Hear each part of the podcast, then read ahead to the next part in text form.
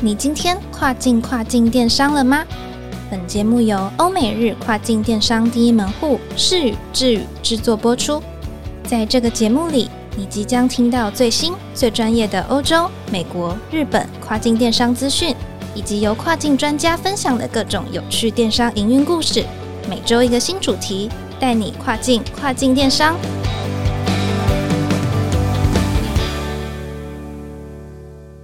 Hello，各位听众朋友，大家好，我是主持人 Doris，欢迎收听跨境跨境电商。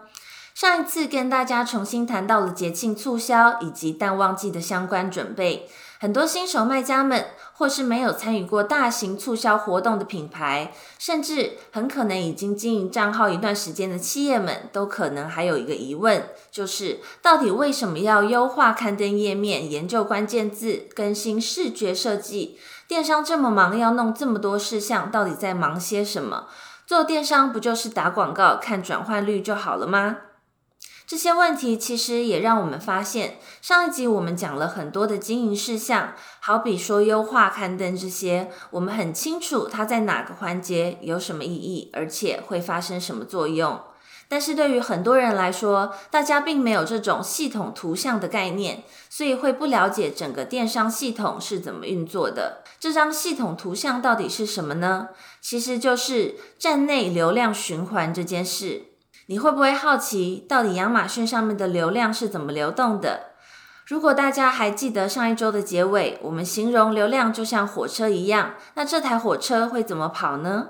如果想要了解站内流量火车怎么跑的，又会经历过哪些流程的话，我们可以从消费者旅程下手。更简单来说，消费者也可以是你在网络上买东西会经历哪些环节。我们从消费者这个视角，就可以比较轻松去想象到底流量会怎么跑。这样子，你听完这集之后，不但可以更了解电商的游戏规则，一定也会帮助到你的账号绩效。所以接下来我们就来了解一下，到底站内流量会怎么循环。在进入正题之前，我想请各位听众朋友回想一下，最近几次逛网拍、逛虾皮、PC Home 或是 Momo，你的每一个动作，是的，每一个动作，甚至是想法都很重要。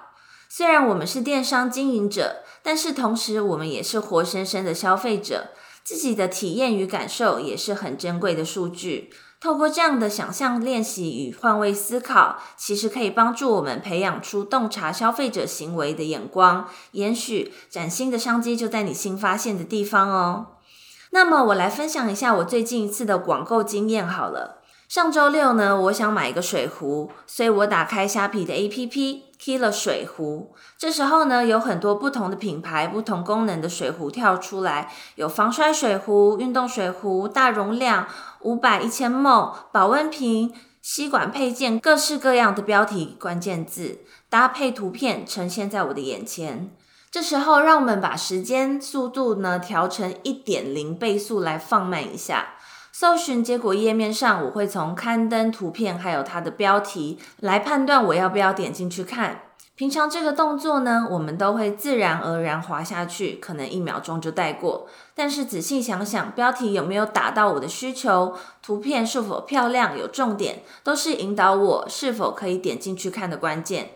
这个阶段是火车的第二站，也就是点击。由于水壶呢，并不是我特别常买或者是特别熟悉的品相，所以我点了很多页面来看。在浏览各家商品的一个时候呢，我其实也在学习到底市面上有哪些功能需要注意，然后才慢慢缩小我的范围，锁定自己需要的到底有哪些面向。像我看了很多，才知道原来比较符合我的关键字是保温瓶或者是运动水壶。市售的很多的规格都是五百或一千 ml，而我呢却是比较想要大的一千 ml。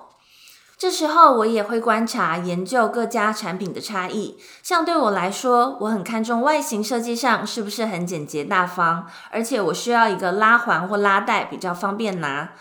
至于瓶身有没有防滑垫的设计，我觉得没有很重要。这就是第三阶段，我们可以呢称这一段叫做停留。这时候呢，消费者会自己去看刊登内容，查看留言评价。在亚马逊的话，甚至会去逛品牌馆，不断的累积自己的认知，决定是否要购买。这时候也会是促销活动还有免运资格等等可以去推波助澜的地方。因为呢，提供足够的诱因与顺畅的服务流程，会减缓决策的阻力，就可以顺利承担。完成下单，并且等到货之后呢，我就会开箱使用产品。整体来说，实物和照片差距不大，瓶口也够大，很方便清洗。重量整体比我想的还要轻，但应该不是耐摔的型。这就是第四个阶段，也就是体验。用了一两天之后呢，我看到 A P P 在虾皮上面的通知呢，我一直没有点掉。原来是邀请我去给这项买卖评分。回想了一下全部体验之后，我觉得都还不错，因此我打五颗星。这是第五阶段评论。而这个水壶呢，品牌呢有送我一张下次购物可以使用的折价券，还有他们其他产品的宣传单，也邀我去帮他们的卖场点关注。这些呢都是品牌想要去留住消费者、延续连接的做法。最后一个阶段其实就是排名，也就是说，当你的刊登越卖越多，获得越多好的评价，并且持续在各方面有健康优异的表现，网购平台就会提升你的账号排名。而越好的排名，当然曝光机会越多，又开始刺激下一个循环的销售啦。让我们来总结一下，流量火车会怎么跑？刚出发的第一个车站就是曝光，这时候消费者刚接触网购，输入关键字搜寻他想要买的商品。如果你有好的图文和优化过的 SEO，就更容易进入消费者的眼帘，并且吸引他的点击。这时候，流量火车就进入到第二站点击了。没错，这也是为什么优化看灯很重要。因为你的标题不精确，图片不吸睛，消费者就不会点开来看。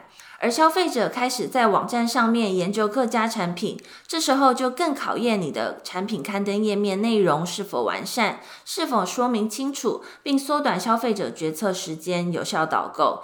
这个第三部分我们称呼为停留。当消费者下单之后，他会开始体验产品，这是第四步。后来，消费者依据他的感受来填写评论，给你打星星，这是第五步。最后，你累积起来的销售记录也会决定你的卖场名次。所以呢，当整个消费者体验越好，你卖的越多，整体排名也会越前面，因此曝光的机会也会越来越多。所以，流量火车的最后一站是排名，还会直接连接回到曝光，进行下一个循环。曝光、点击、停留、体验、评论，最后到排名，又回到曝光。这就是亚马逊上面一个电商账号的站内流量的良性循环。不知道这样子大家是不是都记住了呢？希望透过自己的讲解，可以让你更清楚知道，在经营电商账号的时候，研究关键字、制作更好的情境图，或是累积评论等等，每一个动作到底有什么意义？投入执行之后，也会更明确、更有目标。今天就到这边告一个段落喽。别忘了每周二早上八点钟准时收听《跨境跨境电商》，让我们带你跨境跨境电商。我是 Doris，我们下周再见喽，拜拜。